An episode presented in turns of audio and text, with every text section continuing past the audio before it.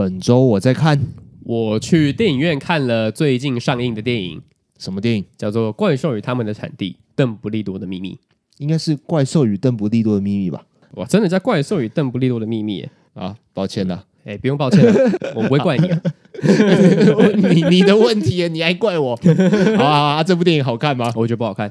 不好看的，直截了当的讲，哎，嗯，其实我觉得不好看。我觉得有看过一二集的观众呢，就是会对于很多第二集里面讲出来的抱有期待。第三集里面有处理，但是处理的很糟糕。哦，你这么诚诚实哦，完全没有在隐瞒的，完全不用留有任何一点点的呃怜悯之心吗？对，因为这真的不好看。包括他奎登斯的身世之谜，这个应该是大家第二集看到最后最关心的事情，最好奇的事情。对，但是其实就真的也没怎样，整集的主轴完全跟奎登斯只沾上一点毛关系而已。是跟换角有关系吗？呃，跟换角完全没有关系哦。我觉得不换角也一样。对，因为完全就是剧本出问题。嗯，很像是。中途半路杀出另外一个编剧说：“我来编”，然后就 就就换人了，很奇怪。电影开头制造的氛围我觉得很 OK，也还蛮有代入感的。嗯、可是到后面的剧情呢，就会急转直下，葛林戴华德都不葛林戴华德了，我觉得很奇怪。没看过电影的观众呢，我觉得还是可以去看一下，因为就算是解锁成就嘛。但如果你对于哈利波特的世界观很有兴趣，然后也觉得说他上映电影，我就是要去看。那你真的是可以去看，没有关系，因为我也是 抱持着这样子的心态去看的。哦，责任用责任感把它看完的。当然，当然，当然，对啊，他都出了，那你还不看吗？是漫威电影是不是？哎，有一点像是那样子感觉，那那种心态，就哈利波特宇宙嘛。啊，对啊，嗯，我我之前会看，就是抱着这种心态啊，就是呃，朋友揪我就说，哦，好啊，走啊，这样子。然后我对于哈利波特世界观。没有到真的非常的期待，但是我也是默默的把呃那个怪兽系列都看完了，嗯啊，除了第三集，嗯，但是你这样讲的话，我好像看的意愿就大幅降低了啊。当然这是你个人选择啊，嗯、就是你想看就看，不看的话也没关系哦。对，其实对于真的很喜欢的人来讲的话，会是一个打击，这么夸张？对啊，就比方说我来讲好了，这期待很久了，结果你给我看这个。对啊，因为他在拍完第一集，然后准备要拍第二集的时候，就跟我们说这一个系列会出五集，出五集这么多，所以他还会有，哎，他一定还会有哦。他结尾的时候有一个悬念嘛？哎，这个就是很厉害的地方了。他结尾其实没有悬念，那为什么？哦哦，就是你你的意思是说，电影公司就是发布消息说我们会再出这样子，对。但是电影的结尾就很像一个结尾，就很像一个结尾，真的很像一个结尾。嗯嗯。前面甚至还没有出《怪兽与他们的产地》这一个电影的时候，就有人在猜邓布利多是不是同性恋，然后喜欢格林戴华特嘛？嗯，这件事情在第三集的时候明明白白的讲出来了。哦，对啊，但讲的方式超级无敌廉价跟诡异的，就，就很随便这样子。我觉得有一点。太强调他了，强调到我觉得你一直在跟我讲这件事情干嘛？就是真的会有这样子的感觉，因为他真的讲太多次。哦，你的意思是说有点想要把这个东西当成一部电影的卖点吗？我觉得把它当成卖点不是一个坏事，嗯，但是他讲太多次，他讲到我已经觉得很烦了。就是你到底想要表达什么？嗯，因为他在电影一开头的时候就已经先明明白白的讲讲这件事情了，但是他到后面就一直在讲，一直在讲，一直在讲，讲的好像邓布利多的秘密。这这个副标题就是他是同性恋，没有，然后没有指向任何东西，他是同性恋就没了，没有其他的后续。对，就是我已经知道了，好了，谢谢你，但是我想要看其他的剧情。那这样子不是有点奇怪吗？就是整部电影叫做《邓布利多的秘密》，但是在一开始就已经讲出来了，那那就没有秘密啦。对，所以我们会觉得说，哦，邓布利多嘛，因为奎登斯也是邓布利多家的嘛，嗯，然后我们就会觉得说，呃，邓布利多可能泛指好几个邓布利多，包括阿布斯邓布利多、奎登斯邓布利多、阿波佛邓布利多，这三个邓布利多都会在这一个电影里面出来，那可能是这三个邓布利多的秘密，但是好像变成是那个秘密只有阿布斯邓布利多是同性恋的秘密而已，然后其他就是水水的带过，我觉得还蛮不高兴的。哦，你看完是不高兴的？对，其实是会觉得说。第三集毁掉这一整个系列的感觉，哇哦，好严重啊！而且老实说了，他就是说怪兽与邓布利多的秘密嘛。嗯，那我看，那你有看到怪兽吗？哎、呃，我是有看到怪兽，但是没有很多新的怪兽。嗯，就是原本的怪兽。这一集有出现一个关键的怪兽，但就是那一个。那那个怪兽呢，有一点像是剧情工具的感觉，嗯，就不像是前面两集里面出现了很多很多各式各样奇葩的怪兽，哦、会让我们耳目一新，比较没有那种活灵活现的感觉吗？对，然后也是因为这一集没有出现太多新的怪兽，的关系，所以我们的焦点会只放在那一只怪兽身上。嗯，但是那一只怪兽给我的感觉就是剧剧情工具，它就是推动剧情所需，然后所以出现的怪兽。而不是像前两集一样，哎，出现很多新的怪兽，然后让我们觉得说，哇，这个世界真的无奇不有啊！哦，那那个默魔呢？叫 Jacob 的那个哦，他还是会出现，而且他剧情比重也是跟前两集一样重的。我觉得他还蛮有趣的。哦，他演的很好，这个演员真的很厉害。嗯嗯，然后他角色的设定我也蛮喜欢的，但是其实有一个点我必须要说，就是他跟他女朋友。的那个关系，这一集也没有处理好啊？是是没有后续吗？还是处理的不好？有后续，但是没有处理的很好。就是他各个方面，我觉得都算是让我失望的，没有一个点是我觉得很好的。包括纽特这个角色，我觉得都没有像第一集跟第二集一样这么的纽特。嗯，他开始会呃很在意人情世故，他不像是一二集一样这么的孤僻，然后这么的呃。想做什么就做什么，那这个转变是有看到的吗？还是你突然间觉得，哎，你怎么变这样？无迹可寻哦，对，会让我觉得说他就是艾迪·瑞德曼在演戏，但不是纽特。当然不是说艾迪·瑞德曼演的不好，嗯、而是整个剧本设计上就是出了一个很大的问题哦，跟演员没有直接关系，这就跟你刚刚说的跟换角没有什么关系嘛，就是剧本本身就是有点问题。嗯，我觉得艾迪·瑞德曼已经很尽力了，哦哦、哦，对只能这么讲。还有另外一个。我可以直截了当的跟大家说，第三集没有纳吉尼啊？为什么？我不知道啊。他应该要是跟主角群一起奋斗的人，但是完全没有出现。嗯、第二集最后的时候，纳吉尼是加入他们好人阵营的，嗯，但是第三集完全不见。我不知道是演员档期瞧不拢，还是其他一些我不知道的因素，但是就是没有出现他。那有交代吗？没有，这三个字一次都没有出现过。啊，那这样很怪哎、欸，这样很靠背啊，这样这这样等于是在装傻哎、欸，所以我就是觉得说一二集出现的那些伏笔，还有他要想要给我们营造的那个感觉，第在第三集完全没有交代清楚，甚至很模糊，有些根本没有提到，这样这样不行吧？对啊，所以我不管到底是演员档期还是因为疫情的关系，你至少也要给个交代，对至少要讲一下啦，要要背景一下啦。对，好像就当做第二集里面那只蛇完全没有存在过一样，嗯，真的很不行。我觉得它是《哈利波特》影史以来一到七集怪兽与他们的产地一二三集，比第二集《哈利波特》第二集还难看的《哈利波特》系列电影，那算是一个污点啊。其实我觉得算是。很很严厉，但是我觉得必须要这样讲。看完真的是心情会很差。然后你恨铁不成钢，你希望它更好。我希望它更好，它要更好的空间一定有，而且也是个很大的空间，因为它已经跌跌落谷底了吗？对，它已经从神坛上跌落下来了，就它不能再更差了。哦哦，你这个停顿我很怕欸。啊！希望不要它再更差。我真的是完全希望它可以好好的把这个系列有一个完美的收尾啦。怎么讲？Okay. 我已经不期待它可以更好了。嗯，一个电影制作还是有很多考量的因素在嘛，一定的。就但我身为观众，我就必须把我真实的想法传达出来。如果你真的觉得这部电影不 OK 的话，你就不要上，你就是延期。嗯，但是你上了院线，就表示你觉得这部电影 OK 了。嗯，那这是个很危险的想法，因为市场不认同啊。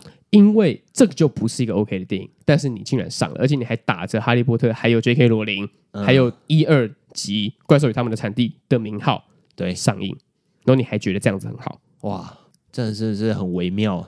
因为因为这部电影从制作的时候就有一些奇奇怪怪的传闻跑出来啊，对啊，对啊，什么这个奎登斯那个演员他也是出出了一个包啊，揍人啊，对吧、啊？然后。连原作者也出包啊，那 J.K. 罗琳啊，还有强尼戴普啊，所以就想必他们是非常的颠簸才做完这部电影啊。对啊，然后再很颠簸的上架。但我就觉得，那如果你过程就已经这么艰辛了，那你干脆就打掉重练。对啊，覆水难收啦，这么讲。好，嗯，好了，加油！希望他们沉淀一下之后，重新整理一下自己的制作阵容啦，或者这是他们的操作。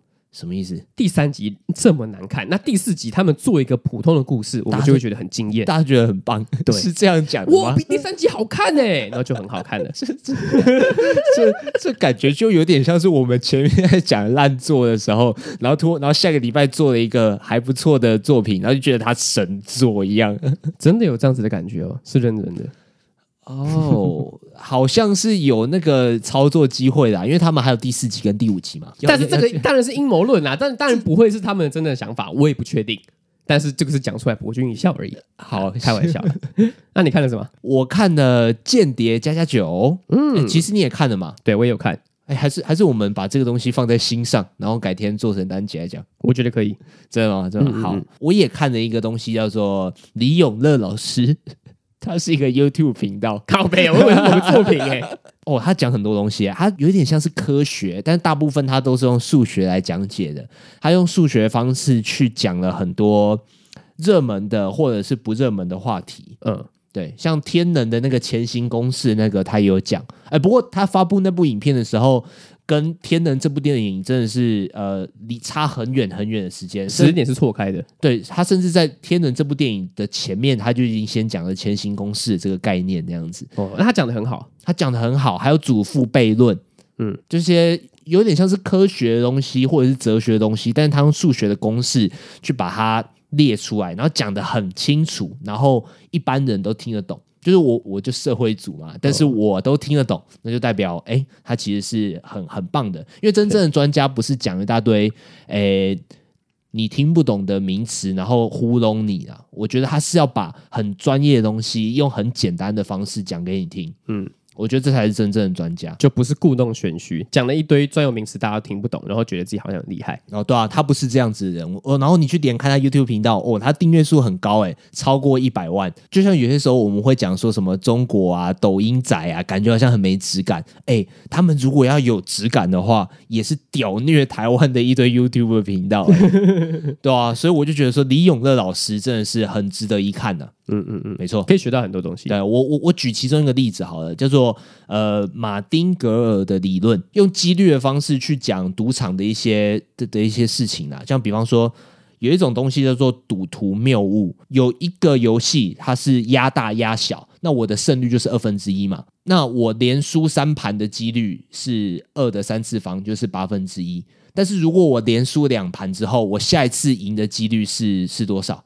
还是二分之一吧。对，没错，还是二分之一。但是，当你真正在操作这个赌盘的时候，你会用八分之一的概念去想，你会觉得说：“哎，我不会这么衰吧？”也许你从比较远的、比较宏观的视角来看，你连输三盘的几率是八分之一，没错。可是，大部分的人都会高估了自己呃对于胜利的几率，因为你已经连输了两盘，那。你的下一盘的胜率跟你前面的东西一点关联都没有，它是一个独立的事件。嗯，可是很多人在。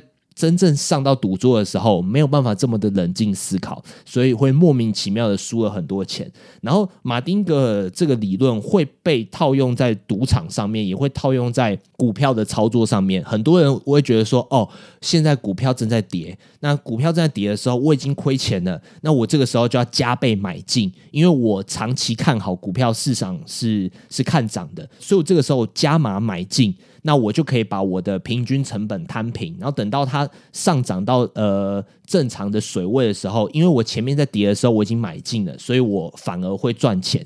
但是你长期的用这种策略走下去，看似你会赚钱，但其实你终究会呃赔得一塌糊涂这样子。嗯，他用数学的方式去讲赌徒谬误，我觉得讲的超棒的。他要是讲的好笑的，还是讲的专业？哦，对，一点 一点都不好笑哦哦，哦，他一点都不好笑，他就是是是专业的。然后你会觉得说得到了一个收获，感觉像上了一课的感觉，就是用白话文的方式跟你讲话就对了。对，他他他一点都不好笑啊，他他他一点都不好笑，他就是一个很认真在教课的，有点像补习班老师吧。哦哦，我是我这个时候我想讲一个我有点不喜欢的 YouTube。频道，我忘记他叫什么名字了，但是啊，我懒得查了啦。他就是也是在讲数学的，他他更专一，但是他都会让那种呃穿着很性感的女生上去擦黑板板妹，对对对，他都叫板妹这样子。然后 之前在 Pornhub 上上传的那个，对啊对啊对啊，对啊，我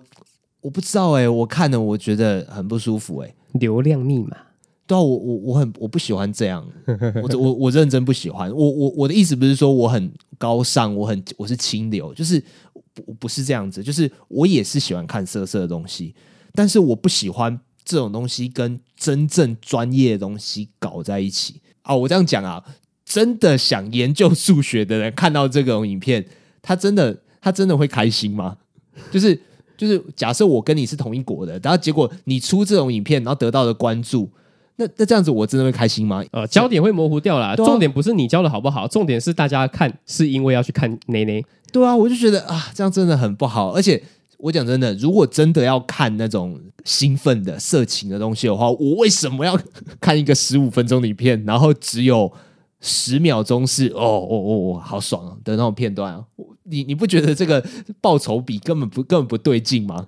我自己在看的时候，哎，我先承认我超 我有看我有看，可是我都是我都是拉进度条，然后看那个下面的小框格，版面出来了，版面出来了，留言就有一大堆人在时间标记啊。哦，那我不用自己拉哎、欸，啊、我不用去看留，我没有去看留言的，你都自己拉，我都自己拉，我就是一个认真负责的人。我只我只拉他们出来的时候看，但是你没有持续看吧？还是其实你很喜欢这频道？没有，他版面换人之后我就不看。对，他有换人，他有换人。他前面一开始我比较喜欢一点，我还去看他的 IG 云宝吗？对对对对。但是换人之后我就觉得那到底干嘛？而且他到最后越玩越越过火，就弄那种我觉得我觉得有点像在塞梗啊。你说从黑板下面钻出来那种吗？对啊，或者是说什么撩一下头发的那种，我就觉得有点像，就就简单来讲，我还过了，就故意的啊。嗯，我就觉得失去了那种当初的初衷，嗯、因为我觉得，我觉得他会出名的原因是什么，你知道吗？就是有一部分，甚至是很大一部分的人，他们想要看，他们想要看的不是不是 A 片，而是你在日常的片段当中散发出一点点色色的感觉。这种东西它有它的珍贵性在，嗯，所以这也许是那个频道会红的原因。但是当他真的进入 C 梗的时候，那我就觉得这样子不 OK，嗯。然后，然后当你觉得不 OK 的时候，你再回过头看，就说：“哎，这个东西跟数学啊，跟什么的，真正是半点毛关系都没有。”对啊，那喜欢数学的人会想要看到这种内容吗？对，你把我们的求知欲踩放在地上踩呀、啊。所以我就觉得，所以我我我一开始也是有看呐、啊，那所以不，我怎么知道他的版面换人？但是我现在就觉得，哇，此风不可长、啊，很危险。对啊，没错。好了，那再讲一次你刚刚推荐那个频道，要不然大家就只会去找那个版内的频道了。李永乐老师，李永乐老师，呃，他是简体字啊，但是你搜寻，你用繁体字搜寻还是查得到，因为他的他他的订阅数很高。嗯嗯，哎、嗯欸，没错。好，所以你推是推荐他们的频道的。对，我推荐李永乐老师。OK，我等一下回家的路上，我可能就会一边听一边骑车啊。你甚至可以啊，对你甚至可以用听的。嗯，对。那你看的是《怪兽与邓布利多的秘密》。哎、欸，你只讲对电影名哦，不好看，不要去看。但是如果你是死忠的哈利波特迷，你还是可以去看，然后加入我的阵营，一起骂他。好，OK 的，OK 的。好，那接下来就进入我们今天的正题。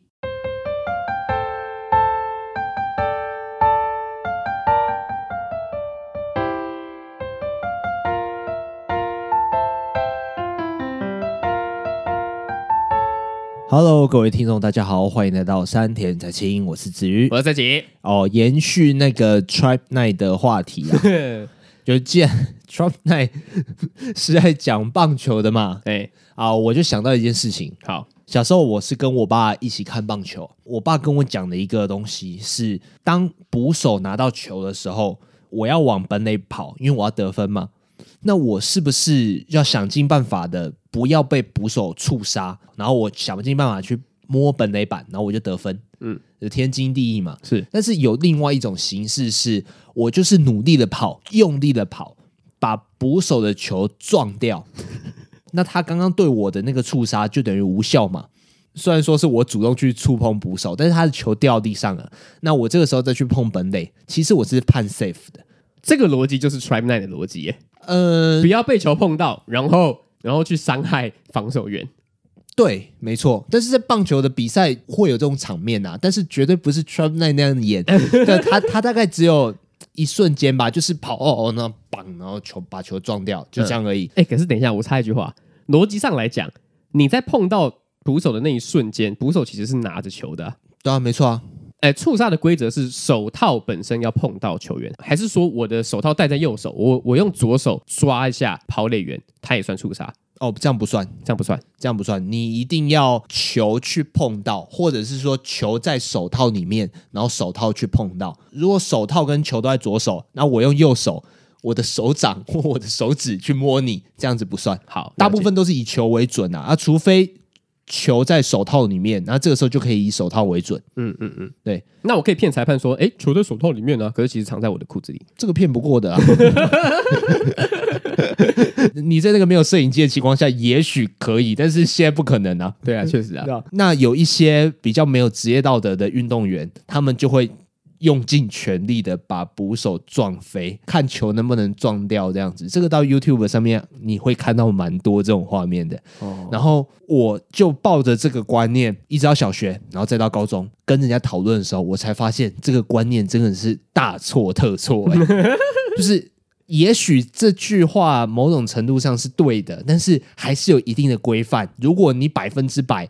捕手已经接到球了，那你这个时候你被判定你故意去撞的话，那即便你真的把球撞掉，你还是会被判出局。嗯，这件事情的重点是，小时候我爸是这样跟我讲的，所以我就真的把这个东西当成是对的，然后再跟我的高中同学争论。哦，你有经历过争论这个桥段？没错。然后我再去看规则啊，我再去越看越多比赛，我才发现说，哇。我爸害了我，我整个糗大哎！爸爸真的是不要乱教事情哎，所以我就很想问你一件事情啊，嗯、就是我们有没有曾经被长辈教了某件事情之后，然后你以为他是对的，然后把这个自以为对的事情在别人面前出糗？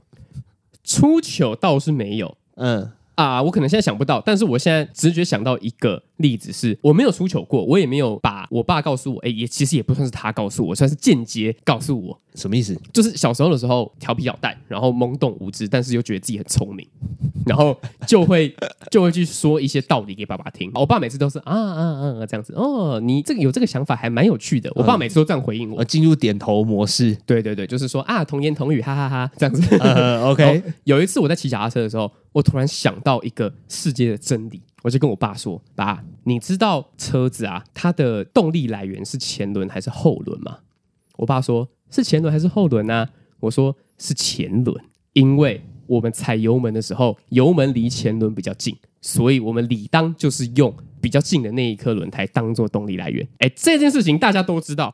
一般的自小客车不是四轮传动的，都是后轮去推动前轮的，大部分都是后轮啊。对，然后我爸跟我说啊，真的啊，好棒啊，就没有下文了。他没有跟我讲正确的道理，我就一直抱持这个观念，直到我长大了一点。他妈的是后轮呐、啊！我那时候就觉得说靠背，我拜托你传授 正确的知识好不好？你不要真的把小朋友的童言童语当做是玩笑话，然后听过就算了。我这个时候就是真的需要你出现的时候啊！真的，要不然如果我一辈子都不会开车，或者是我可能不会碰到相关的知识，我就一辈子认为车子是前轮推动的。然后你这个很可怕。然后你在上班的时候跟人家稀松平常的讲这件事情，然后你的同事就会互看出，哎。哎，对，我会被笑一辈子，我会被一个人当做是此生一则可以讲的笑话。对，这个很可怕，很可怕。哎，你你有到年纪很大的时候，然后突然间讲一个很扯的事情，然后人家就开始对看，然后到最后笑你的吗？等一下，我刚刚也发生一件事情，就是我一直以为邓布利多的秘密是怪兽与他们的产地。好啊，这个算一个，这个算一个。我最近才知道，林口是新北，不是桃园呢。哎，其实我也一直以为林口是在桃园。你现在才知道？不是不是不是不是，我大概也是前阵子的事情。对，我前阵子才知道，因为有一个东西叫做林口长庚。对，然后他在桃园。我到上礼拜的时候，我同事跟我说：“哎，你知道吗？我最近有一个朋友超奇怪的，他一直以为林口是桃园，不是新北。他这样子跟我讲的时候，我就说：哈，啊不不是桃园吗？” 你也是那个其中一个朋友之一啊！他在跟我抱怨这件事情，然后我，然后我在那个当下我才知道，那为什么林口长庚要这样子骗人？哎、欸，其实这件事情困扰我有一点久，我是真的做过机捷之后，我才真的发现，看原来林口是在新北，还没有到桃园呢。哎、欸，怎么会这样？不知道，林口就比较偏僻嘛，雾很多啊，呃，雾都哎。林口是雾都，林口哦，有他们有这个称号，没有啦，乱讲的啦。三小啊，这边这边掰，我没有哎、欸，我除了刚刚那个怪兽他们的产地之外，嗯，我现在要想想不到，但是我想到一个类似的，我阿嬷每次在整理家里的时候，她都会把浴室的头发直接丢到马桶里面冲掉。但是我跟我女朋友住的时候，我才发现，干，原来头发不能冲马桶，对啊，不是本来就不行吗？对，可是我阿嬷都会这样做。他把它当成稀松平常的事情，对，所以我理当也觉得说马桶可以塞任何东西，最好最好可以这样子一直上纲啊。所以那个时候我就被我女朋友骂，我就说，呃，可是我家里都这样子啊。哦，对啊，可是嗯，你阿嬷这样子做的话，那你们家的那个水管或马桶有常常在堵塞吗？其实没有，就是因为没有出现这样的状况，所以我才觉得很稀松平常。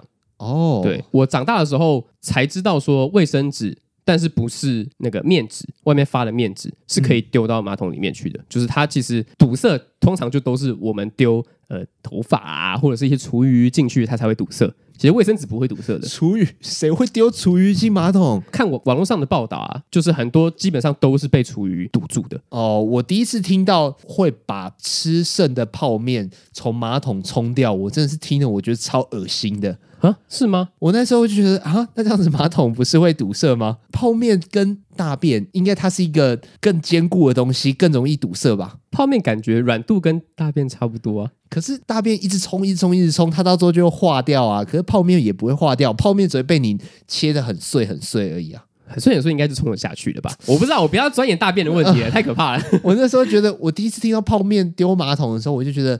干，真的假的啊？但是我真的这样做的时候，我就觉得哇，好爽啊，好爽！我不用勤乐色哎，yes，因 为汤汤水水的东西倒进去啊，就都是汤汤水水嘛。对啊，然后你，然后我那个时候还在想说，那这样子马桶不是油油的就很脏吗？然后后来就感，这世界上有哪个东西比马桶还要脏啊？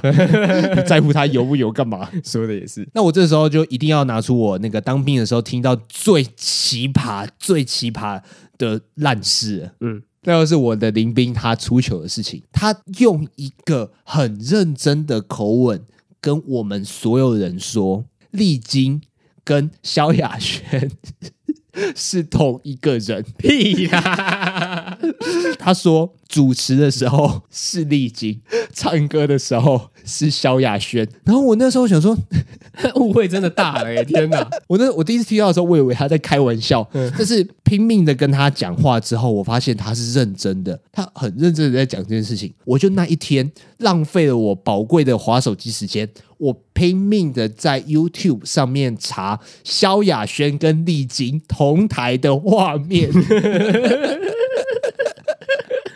哎、欸，你现在去查查看，没那么好的查、欸，哎，真的。但是有吗？有吗？总算查到了，总算查到一次。嗯、有一个节目叫做《钻石夜总会》，嗯，嗯，就有点像是我看过，很多人去施展他的才艺，然后看能拿到多少奖金，给他钱，最多一六八零零。萧亚轩有，好像那个时候要宣传他的作品吧，所以就有上那个节目。哎、欸，我我看那一篇，我差点吓死、欸，哎，因为镜头。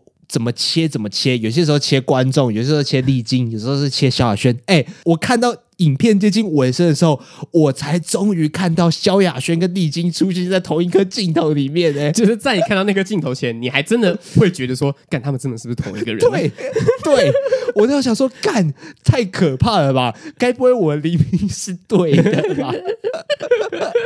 还好，到最后还是让我看到了那个画面，然后截图下来，然后我我在那个那个当兵的群组，我就把那个影片的连接贴上去，然后再把影片的那个截图再贴上去，然后标记苏某某，你错了，你很敢呢、欸。我是班长的话，我一定气爆哎、欸！你在干嘛？没有啊，里面就是一堆人在闲聊，根本没差，好不好？啊，真的、啊，对啊，哦、我以为那个群主都很郑重哎、欸。没有没有，就跟班长说，哎，几点几点我在哪里？几点几点我在哪里？这样，嗯，都有都有，可以这里面可以讲认真的事情，也可以讲，也可以讲干话，也可以讲无聊的事情。这样，那有人回你吗？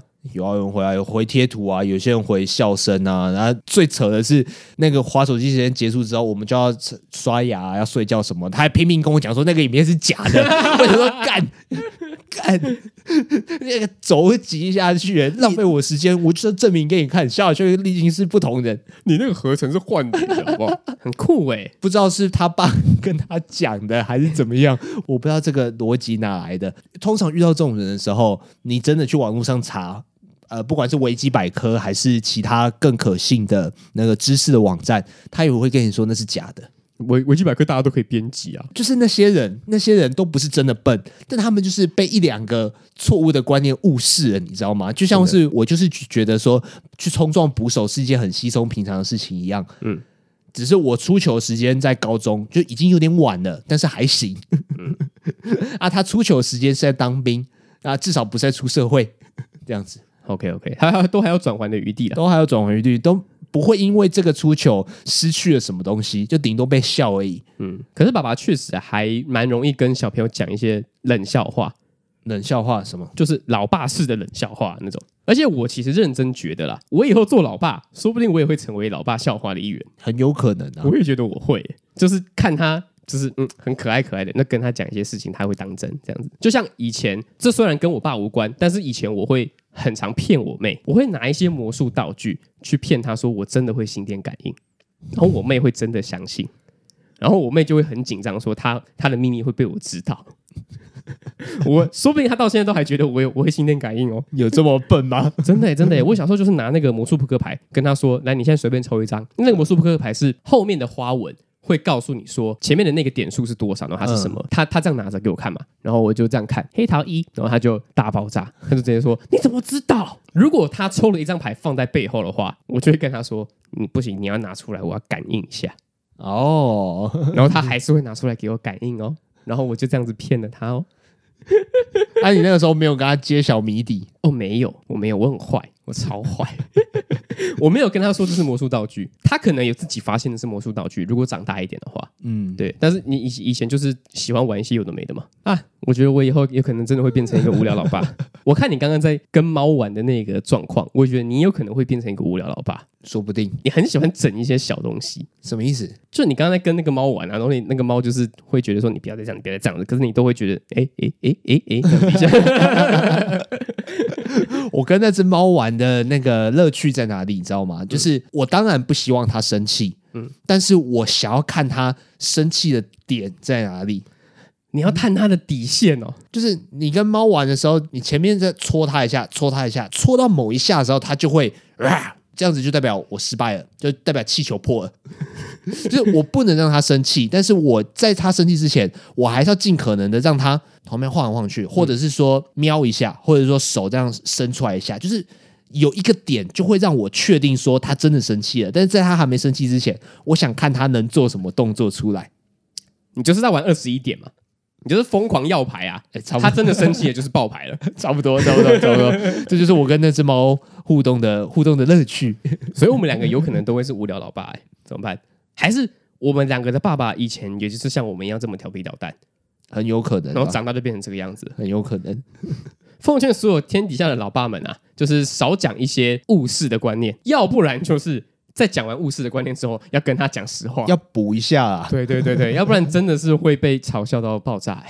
我爸都很喜欢讲一些我觉得很像瞎掰的事情，但是可怕的是，有些时候他还是讲真的。嗯，像比方说什么达斯维德是陆克天行者的爸爸。嗯，或者是说某个棒球选手他的嗜好是魔术方块跟保龄球，就是那种很无聊的小事啊。但是偏偏那些事情是真的，所以我我没办法真的忽略他说的话。但是当我想要认真听的时候，他又给我讲假的。嗯，就是在探你底线。对，他就跟你做的一样，跟我做的一样。等到我真的不听他说的话的时候，就代表他失败了。所以在他之前，他要尽可能讲一些有些是真的，有些是假的，这样子。老爸们干遗传呢？但其实说了这么多啦，我觉得存在在我们心中的某些观念，有可能还是错的。哦，你说根深蒂固的那种，然后自己要察觉，反而还察觉不到的吗？对对对，因为如果你很相信、很相信一件事情的话，就像我们现在好了，我们要真的想到一个哦，我们觉得自己是错的，一定要有别人跟你讲是错的，你才会知道啊。哦，到现在都还觉得自己是对的，对，要么就是你没有听到这方面的资讯，或者是没有人跟你讲这是错的，那你就会一直觉得是对的吧？哦，也也也是的，对啊，说不定我们现在想说，呃，太阳是西边来的，然后没有人跟我说是东边出来的，那我就会觉得是西边来的，也是。所以就是爸爸们，拜托，真的是不要灌输给小朋友错误的观念，即便要当开玩笑，你要好好的告诉他什么才是对的。好，我会努力的，我会努力的。那如果是这样子好了，如果你的小朋友在外面学到你觉得是错的观念的话，你要怎么办？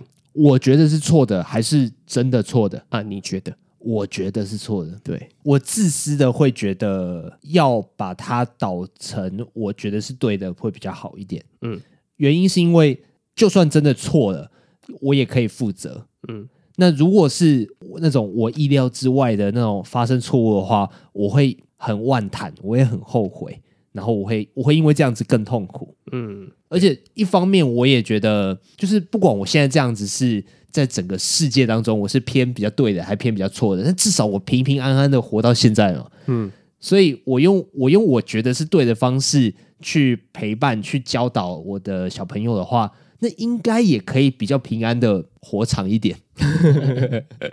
对啦，确实啊，大家都会用自己的生活经验嘛，对啊，没错啊。我觉得确实，如果放在我身上的话，我可能也会。嗯，对。但是有有一个东西，我觉得可以跟我的爸爸做出一点点区别，就是如果他反驳我的话，我会跟他认真的讨论。我给我自己的期许是这样子。嗯，对，跟他的年纪无关，这个真的无关，就是。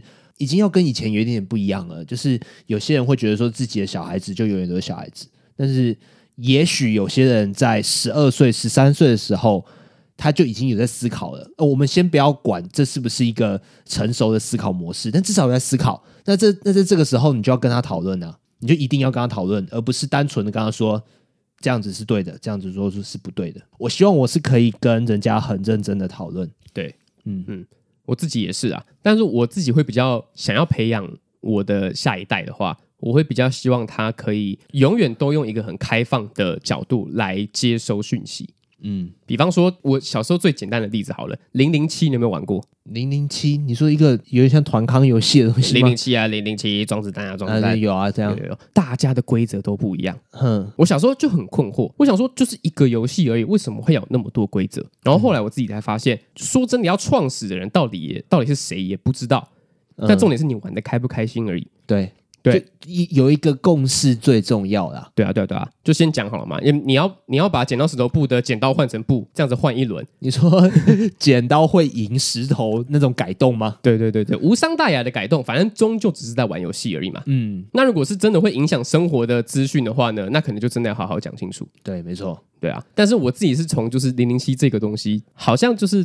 变得更开放一点，才会才比较不会吃亏啊！而且你不能认定说我的这个才是正确的方式，然后拼命的要改正别人，那其实不一定。那大家有个共识，然后开心就好。对啊，重点是开心就好嘛。嗯嗯，要不然你就是纠结说零零七没有反弹，没有反弹，反弹很强，那大家觉得说你干嘛？所以嘞，对啊，可是反弹很好玩呐。嗯，对啊，那我们要玩反弹，你不玩反弹的话，那你不要玩，你就是被排挤的，你就是烂。对对对对对对，没错。好啦，OK，那我们今天的单集呢就分享到这边。那喜欢我们的频道的话，可以到 Apple Podcast 给我们五星评价。然后有什么样的问题，或者说有什么样的单集想要听我们讲的，可以在上面留言，让我们知道。或者是你发生过一些你被纠正过后，然后觉得自己很糗的故事，也可以分享给我们。或者是你觉得零零七哪些规则你觉得很变态的？像我玩过一个零零七规则超变态的，怎样？你只要连续装子弹五发，你就有一颗核弹。核弹是保护我，你也保护不了的，反弹也反弹不了的。我核弹炸下去，你就死掉了。我我我我认真不知道这个规则，这个感觉就像是黑暗大法师收集五张直接赢得胜利一样。对，没错，你只要连续装子弹五次，你就赢了。好，OK，我玩过这个规则，其实还蛮变态的啦，这个规则。就互相勾心斗角啊，在猜啊，你中子弹，那你下一发会不会中子弹？这样子，好，OK，好的，好的，啊，我是子瑜，我是陈杰，好，拜拜，拜拜。哎、欸，为什么要给我们一星复评？还两个哎、欸，哎、欸，真的、欸、给我们改变的机会啦。对啊，如果你真的有什么不满的地方的话，你留言告诉我们嘛。对啊，对啊，为为为什么要给我们一星负评？然后一句话都不说就走了？难道是因为？灌篮高手的歌太难听吗？我我我只能这样想，你知道吗？因为就是换歌的那两个礼拜，然后一个礼拜拿各拿一个一星负评，哎，我完全不知道为什么、欸，哎，真的还蛮不知所措的。我希望是一个我可以改的，如果是那种我不能改的，比方说林子瑜声音太难听啊，那个那那个我就我我就没办法改，或者是说我短时间内没办法改。那、啊、如果是那种片头曲太难听，好啦，我就换回来嘛，就是要给我改变的机会、啊，对嘛？要给让我们有进步的空间嘛。对啊，我觉得还有另外一个更讨厌的，就是你那个三星负评了。三星，三星普评，普通的普。哎、欸，其实三星我觉得都算负评的，我觉得四星都算就算负评的，少一颗星星都不行。我觉得三星的那个，你觉得不上不下，那你就左转去听什么尼尔喝牛奶啊，或者是一些其他的有的有的没的嘛。哎、欸，尼尔喝牛奶是我们的灵感来源呢，我到现在都还在听哎。但是你就是留一个三星，然后什么都不说。然后就走了。我觉得一星只有可能就是你听到什么你不喜欢的主题，然后你真的发自内心的觉得，哼哼，就是比较像是情绪式的哦，是这样。嗯、但是三星呢，就是你觉得嗯这个频道不怎么样，他真的觉得三星然后就走了，真的觉得我们不怎么样，然后就走了。对，那拜托你不要，那你不要评分嘛。哦，好啊，至至少我们频道已经做一年多了，然后有五星以外的评论，某种层面上算是走出同温层啦。对啦，确实啊，就就但就表示有一些就是不是我们客群的人有听到嘛。嗯，好了，我们我们会更谨慎的做未来的单集，然后希望留一星复评的人可以听到这里，然后我不太确定能不能重复留，然后至少你跟我们讲一下我们能改进的点在哪里，为什么你觉得烂，对不对？然后我们让我们有一点点正面思考的机会。但其实说实在的，我觉得留一星复评就不会再回来听我们频道了，啊、算是一个小小的抒发了。好了，好了，就这样，谢谢，拜拜，拜拜。